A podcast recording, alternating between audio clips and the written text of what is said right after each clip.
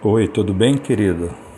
Que prazer mais uma vez estar compartilhando com você aquilo que eu sei que é de suma importância para a sua vida, para a eternidade, para os momentos em que nós estamos vivenciando. E eu queria agora, nesse momento rapidinho, falar com você a respeito do perigo de uma fé ingênua. Eu queria que você primeiro analisasse comigo a palavra ingenuidade.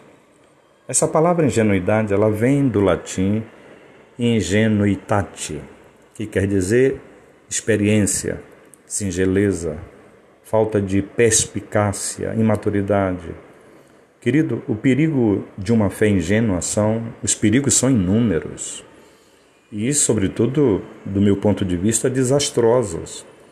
A falta de discernimento impede o avanço de todas as dimensões da vida cristã. A fé ingênua, eu diria para você, é o estágio inicial na experiência da fé. Os que a possuem creem em Cristo e nas Escrituras Sagradas. Porém, a fé é tão superficial que se prendem a outros aspectos. O grande problema é que muitos crentes não passam desse estágio. As consequências são danosas para o reino de Deus. Por não encontrarem o caminho para a vida escondida com Cristo em Deus, conformam-se com qualquer versão da verdadeira fé. Quem dita o tom da marcha normalmente é o grupo no qual o crente está inserido. Se o grupo for legalista, então o esforço próprio. Se o grupo for ativista, então é, vai o desempenho. Caso o, a ênfase é sobre dons espirituais, então o crente busca as suas manifestações. Eu quero dizer para você que as motivações da fé ingênua são infindáveis. Às vezes, não passa de uma doutrina ou de uma personificação de um líder. As novas criaturas também não estão isentas de permanecer em uma fé infantil, deixando assim de vislumbrar as múltiplas dispensações da graça de Deus. É por isso, querido, que o apóstolo Paulo, inspirado pelo Espírito Santo, deixou-nos a seguinte recomendação: Examinai-vos a vós mesmos se realmente estás na fé. Isso está lá em 2 de Coríntios 13, 5, a parte A. Olha, deixa eu lhe dizer uma coisa. Na vida cristã, tudo é obtido pela fé. Somos justificados pela fé, temos o coração purificado pela fé e obtemos vitória pela fé. E infelizmente eu quero declarar isso. Muitos crentes ainda não alcançaram uma fé madura, consistente, firme e, sobretudo, alicerçada naquele que é o fundamento da fé cristã. O que é está faltando? Eu diria que falta lhes atentar para a demoestação do autor de Hebreus. Hebreus capítulo 12, 1b e 2a diz assim: Desembaraçando-nos de todo o peso e do pecado que tenazmente nos assedia, corramos com perseverança a carreira que nos está proposta, olhando para firmemente para o autor e o consumador da fé. Uma fé firme e madura é o que Deus tem reservado para seus filhos.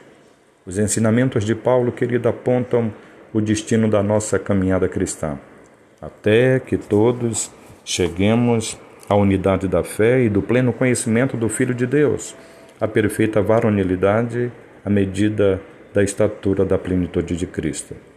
É Ele mesmo quem explica o porquê. Está lá em Efésios 4, 13 e 14.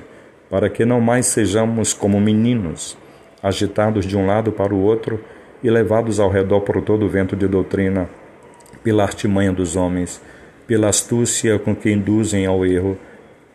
Ingenuidade, eu diria para você, é coisa de menino.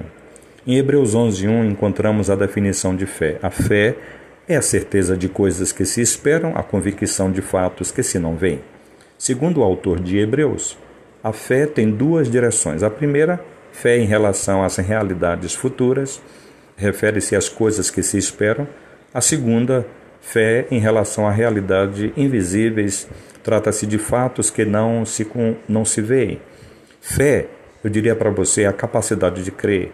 Em outras palavras, fé é confiar apoiar e basear as nossas certezas e expectativas em Deus. Quando depositamos a nossa confiança em Deus e em Sua palavra e vivemos de acordo com esta convicção, isto é fé, A fé, eu diria para você, assemelha-se muito com a visão. A visão é a capacidade de ver e a fé é a capacidade de crer. É o olhar, eu diria, do coração. A verdadeira fé tem como fundamento a palavra de Deus. O alicerce da fé madura é tão somente os fatos da palavra de Deus, como está escrito. A fé vem pela pregação e a pregação pela palavra de Cristo. Romanos 10, 17. A fé estabelecida sobre os fatos escriturísticos consubstancia e evidencia as coisas que não se veem. Eva Hopkins, ele escreveu sobre os perigos de depositar a nossa fé que não seja sobre os fatos bíblicos. Ele diz: a fé precisa de fatos para repousar neles. A presunção pode aceitar a fantasia em lugar do fato. Deus nos revela na Sua palavra os fatos com os quais a fé tem que lidar. Então eu diria, querido, que a evidência precisa estar fundamentada no fato. A nossa fé apoia sobre o fato eterno da morte e ressurreição de Cristo e de nossa participação neste acontecimento. A diferença entre a fé ingênua e a fé genuína é muito simples. A primeira apoia-se em qualquer outra coisa que não seja a palavra de Deus, enquanto a segunda baseia-se na realidade da palavra de Deus.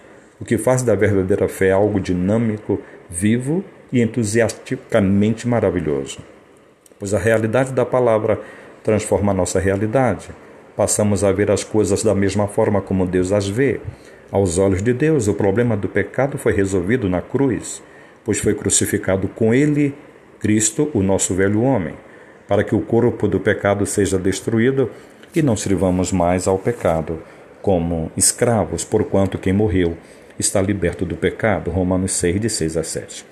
Então eu diria que para nós o problema também está resolvido. A nossa garantia é a palavra de Deus.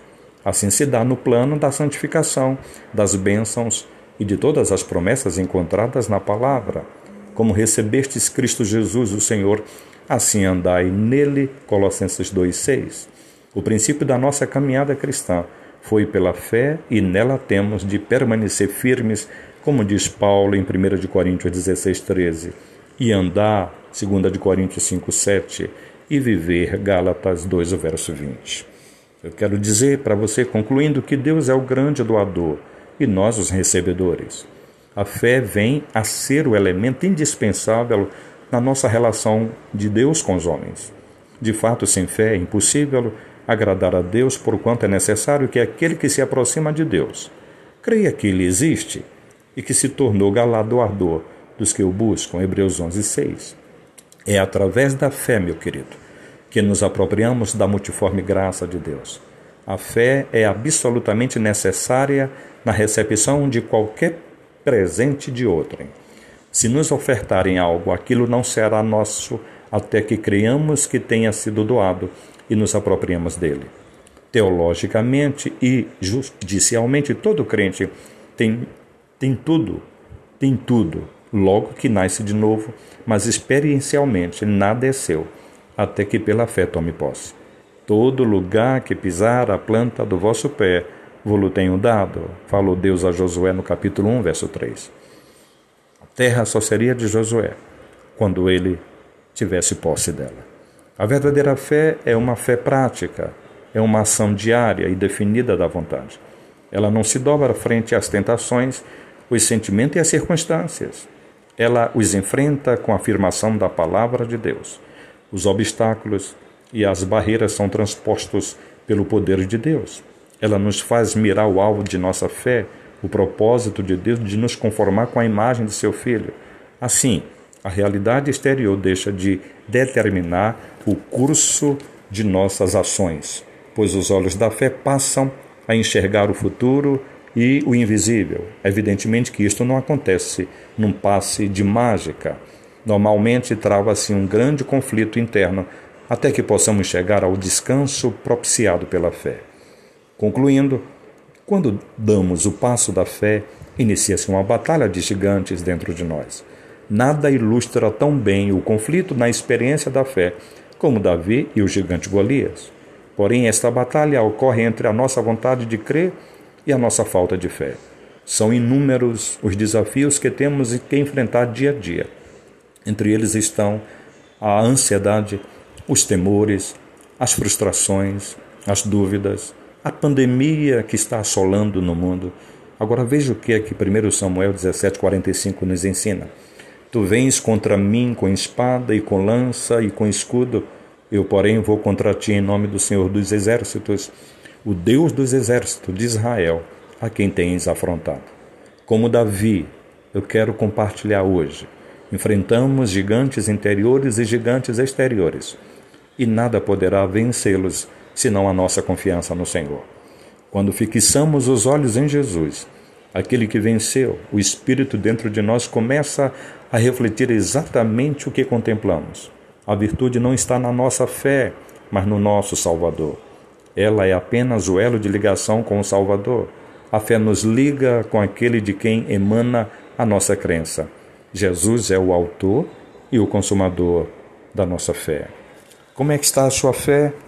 Será que você tem corrido o perigo de vivê-la ingenuamente?